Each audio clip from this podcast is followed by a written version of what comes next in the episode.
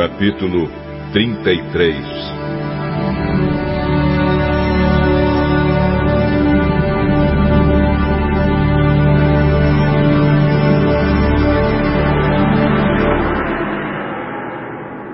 O Senhor me disse o seguinte: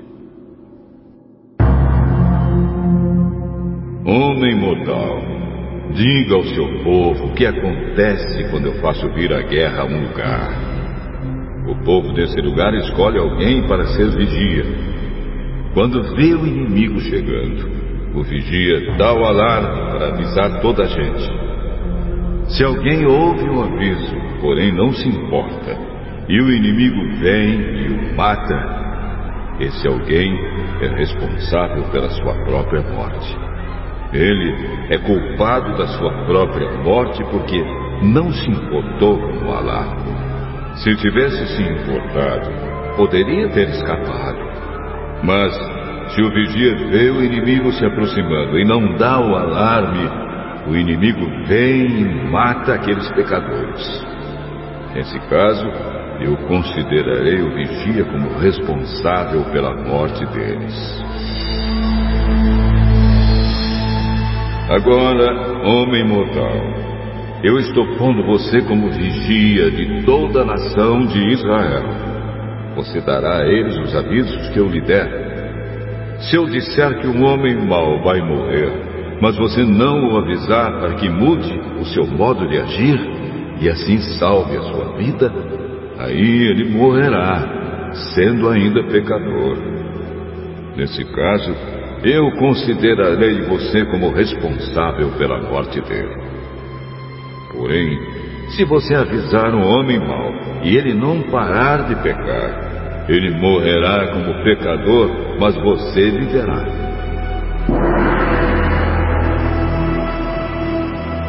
O Senhor me disse o seguinte: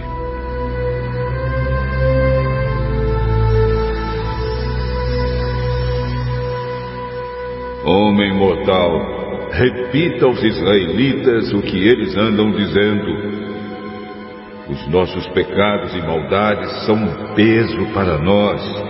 Estamos nos acabando. Como podemos viver? Diga-lhes que juro pela minha vida que eu, o Senhor Deus, não me alegro com a morte de um pecador. Eu gostaria que ele parasse de fazer o mal e vivesse. Povo de Israel, pare de fazer o mal por que é que vocês estão querendo morrer?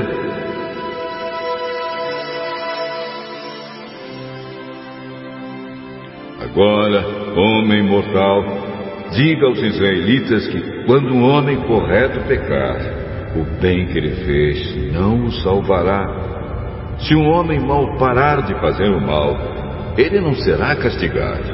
E se um homem correto começar a pecar, ele não continuará vivendo.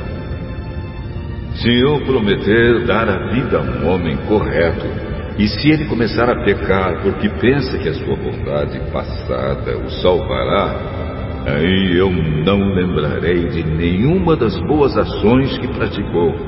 Ele morrerá por causa dos seus pecados.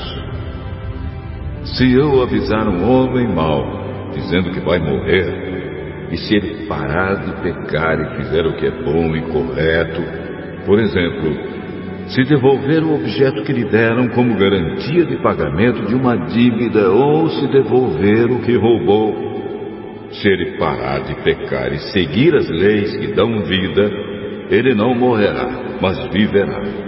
Eu perdoarei os pecados que cometeu. Ele viverá porque fez o que é bom e correto. No entanto, o seu povo diz que o que eu, o Senhor, faço não está certo. São eles que não estão certos. Quando um homem correto para de fazer o bem e começa a fazer o mal, ele morrerá por causa disso. Quando o homem mau para de pecar e faz o que é bom e correto, ele salvou a sua vida. Mas você, povo de Israel, diz que que eu faço não está certo, e eu os julgarei por aquilo que fazem. No ano décimo segundo do nosso cativeiro, no dia 5 do décimo segundo mês, um homem que havia escapado de Jerusalém veio e me contou que a cidade tinha sido tomada. Na noite antes da chegada dele, eu tinha sentido a presença poderosa de Deus, o Senhor. E na manhã seguinte, quando o homem chegou, o Senhor me deu de novo a fala. O Senhor me disse o seguinte: Homem mortal, os moradores das cidades arrasadas na terra de Israel estão dizendo o seguinte: Abraão era um homem só, e toda esta terra foi dada a ele. Nós somos muitos, e por isso agora a terra é nossa. Diga a essa gente o que eu, o Senhor Deus, estou dizendo. Vocês comem carne com sangue, adoram ídolos e cometem crimes de morte. Por que é que estão pensando que a terra é de vocês? Vocês confiam nas suas espadas. O seu modo de agir é nojento. Todos cometem adultério. Por que estão pensando que a terra é de vocês? Diga a essa gente que eu, o Senhor Deus, estou avisando. Juro que os moradores das cidades arrasadas serão mortos. Os que vivem no campo serão comidos por animais selvagens. Os que estão escondidos nas montanhas e cavernas ficarão doentes e morrerão. Farei com que o país vire um deserto abandonado. O poder de que se orgulhavam acabará. As montanhas de Israel ficarão tão desertas que ninguém passará por elas eu castigar o povo pelos seus pecados e fizer com que o país vire um deserto, aí eles ficarão sabendo que eu sou o Senhor.